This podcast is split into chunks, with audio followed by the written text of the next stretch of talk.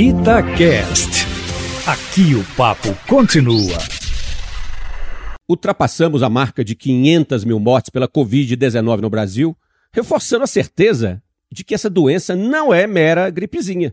Chegamos a essa realidade, em primeiro lugar, porque estamos lidando com uma pandemia que aflige o mundo como um todo. Infelizmente, até que alcancemos patamar razoável de vacinação, o risco da vitimização permanece muito elevado. Em segundo lugar, é inegável que erros, omissões e negacionismos por parte do governo federal contribuíram e continuam a contribuir para que tenhamos nível de mortalidade pela doença muito acima de padrões internacionais. Em números absolutos, estamos atrás apenas dos Estados Unidos, que já acumulou pouco mais de 600 mil vítimas.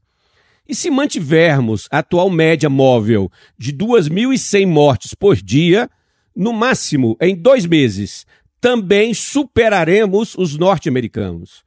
Brasil e Índia vão disputar certamente a primeira colocação no ranking mundial de mortes pela Covid até o final desse ano.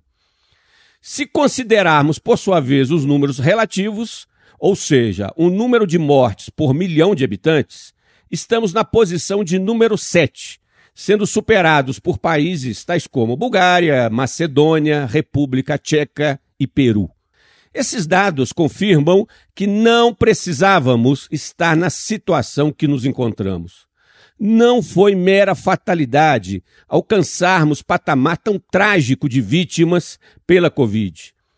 Não adianta querer empurrar sujeira para debaixo do tapete. Não adianta querer negar o inegável.